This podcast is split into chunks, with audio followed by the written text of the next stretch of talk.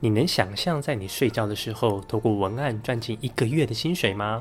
你知道如何在零风险的情况下为自己增加三分之二的收入吗？这其中关键的能力只有一个，那就是你必须要学会写文案。但是写文案并不是一件容易的事，要写出赚钱的文案更是不简单。今天的影片我会告诉你，为什么具备教学经验的老师特别适合写文案。并且会教你持续写出具有个人特色的文案，帮助你打造专属于你的个人品牌。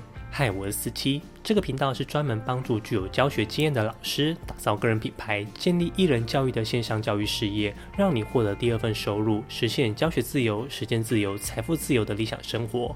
感兴趣的话，记得订阅，点开旁边的小铃铛，这样你就不会错过这类的知识了。那我们就开始吧。你知道为什么你必须要学会写作吗？因为写作是最低成本，甚至可以说是零成本的创业起步。你想想，花一点时间写一些文字，就能为你赚取两倍甚至五倍的收入。透过写作获得收入，你完全不会有损失。难道还有比这个更低的创业门槛吗？就算你不做，也会有别人去做。同样的机会，别人的收入增加。但你却没有掌握这个机会，让你的收入停滞。相比之下，你的收入就减少了。我本来要花一年的时间，每天上班十小时，才能维持一个家庭的生活。但因为我开始学习写作，让我可以用四个月的时间就赚够家里一整年的开销。你可以想象一年有八个月都在放假的感觉吗？当然，并不是每个人都有勇气直接离职创业，我也不鼓励你这么冲动。但是如果晚上在家用两三个小时写作赚钱，可以相抵在学校或公司八到十小时的收入，为什么你不愿意尝试呢？我曾经在网络上写一篇大概一百字的内容，写完后我就去睡觉了。隔天早上起来就卖出了十套课程，睡一觉就赚了一个月的收入。我到现在都忘不了那天兴奋的感觉。而且我认为，一位拥有教学经验的老师在写文案上有着非常大的优势。大多数人会觉得写文案是会行销的人在写的，跟我们无关。但是只会行销却没有相关专业，那就只是广告。你喜欢看广告吗？人呐是非常厌恶广告的，因为广告是一种强行置入的行为。当你看影片看到一半跳出一个广告，你会做什么？你一定是马上把它略过，因为那只广告打断了你在观看影片的思绪。这时候你会非常的烦躁。你知道吗？YouTube 上的广告只有百分之二十会被完整看完，Facebook 的广告只有不到百分之三会被观众停留下来看。文案不应该是广告，文案更是一种与观众的沟通模式。而具备教学经验的老师在写文案上有着极大且无可取代的优势。现在最好的行销方式叫做内容行销。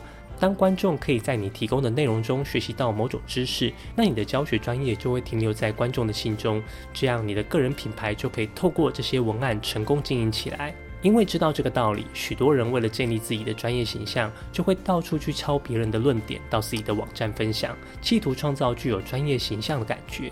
这个也没有什么不对，毕竟现在知识取得这么便利，你只要重新改写一下，加上自己的观点就可以。但是对于专业知识的传授，因为你有着丰厚的学术涵养，一位具有教学经验的老师在内容行销上可以不断分享自己独有的专业，那就有着无可取代的优势。以我自己为例，我的另一个频道四七云端辅导室，这是一个专门讲解学习历程与高中升学的频道。跟我讲同样的主题，大多是补习班。虽然这些补习班频道早就开始经营，但是短短两年的时间，我就成为这个领域的第一品牌。为什么？我认为有两个原因：一，专业且具有个人特色的教学内容，可能有不少人跟你有一样的领域专业，甚至比你更强，但是我们为何可以脱颖而出？像是在高中升学辅导，我相信一定有着比我更厉害的人。但我除了传递专业讯息以外，我还展现自己的个人独特观点。例如，当大家都在鼓吹要认真做学习历程时，我却告诉大家不要太认真做，而且还可以说出说服人的道理。为什么我有办法说服大家这种逆风的论点？因为我具有足够的教学经验，而这些具有个人观点的内容，就是个人品牌独特性的展现。二，不断曝光。这点我认为比第一点更重要，是你是否可以成为领域第一品牌的关键。我们以补教名师吕杰为例，你认为他是很厉害的历史老师吗？我不知道，因为这不是我的专业。如果你是历史老师，你可以在留言区评论一下他的教学专业。但是你看看他的频道都是稳定更新的，讲了这么多历史故事，我想不管是谁都会认为他具有相当厉害的历史专业。当你不断的在观众面前提供给他价值，观众就会信任你。这就是为什么我坚持每个礼拜都要更新一支影片，即便是非升学季节，我也一样不断更，为了就是要保持我时常出现在观众面前。我还记得我刚开始做频道时，有另一个人也在做相同的主题，他的频道订阅人数比我多，经营得比我久，而且对方是校长，比我更具有专业可信度。但是后来升学季结束了，他就没有再更新影片了，而我还持续在更新。就这样，我让我的观众不断看见我、了解我，进而信任我，让我成为高中升学领域的第一品牌。最近我开发了另一套课程，叫做 Dream 艺人教育系统。这是一套专门帮助具有教学经验的老师打造具有商业价值的线上课程。其中就有几位学员，因为追踪了我两年，对我非常的信任，二话不说就马上报名了我的课程。这就是信任累积的复利效应。因着他们的信任，我也会毫无保留的把我过去如何快速打造线上课程的经营方式，手把手的教他们，帮助他们快速获得成功，进而成为最好的学员见证。你可以理解成信任带来付出，产生成功后成为见证，之后带领另一批人信任的系统循环，这就可以带来长久且源源不绝的收入。在知道具有教学经验的老师在写文案上的优势后，我们要怎么持续的写出好文案呢？在影片的下半部，我会毫无保留的公开我每周一支影片，每篇至少两千字的新媒体文案框架，你可以好好的做笔记哦。我先说一下，为何我坚持每个礼拜要做一支十分钟的影片。如果只是持续更新，可以做一两分钟的短影音就好吗？影片这么长，会有人看吗？我的观点是，不要为了流量迷失方向。短影音虽然观看次数比较多，但没办法教育你的观众。前几天柯文哲在嘉义女中演讲中有提到，如果大家都看短文、短影音，是没有办法创造出什么伟大的思想。看得越慢，时间越长，越能创造伟大的想法。看书是最慢的，但不可否认的，看书对人的启发最大。但是看书时间太长了，视觉刺激又不够，很容易让人放弃。而短文、短影音虽然很容易吸引人观看，但没办法去深度教育你的观众。所以中间最好的甜蜜点就是一支十分钟的 YouTube 影片。一支十分钟的 YouTube 影片大概是两千字，偶尔一篇可能还好，但要长时间、定期、定量的输出绝对不简单。初学者可以使用这个框架：观点、理由、案例，再回到观点。我频道中有百分之九十的影片文案都是用这个框架写出来的。我们现在来讲讲这个框架怎么应用。一开始，你先选定一个主题，在开头直接展示你的观点。这个目的是要快速筛选客户，让观众判断这支影片是不是他要看的内容。如果是，你就吸引到精准客户留下来，自然而然也筛选掉那些不会购买产品的客户。像我这支影片一开头就告诉你，具有教学经验的老师很适合写文案。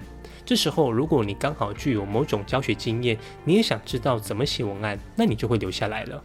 接着，我就会开始说明具有教学经验的老师适合写文案的理由，并且举出自身的案例，让你明白我的观点。最后再做个总结，这个总结的内容依然围绕在我的观点之上，让你有前后呼应的感觉。这时候你就会觉得好像有学到东西了，那观众也很容易被我的观点说服。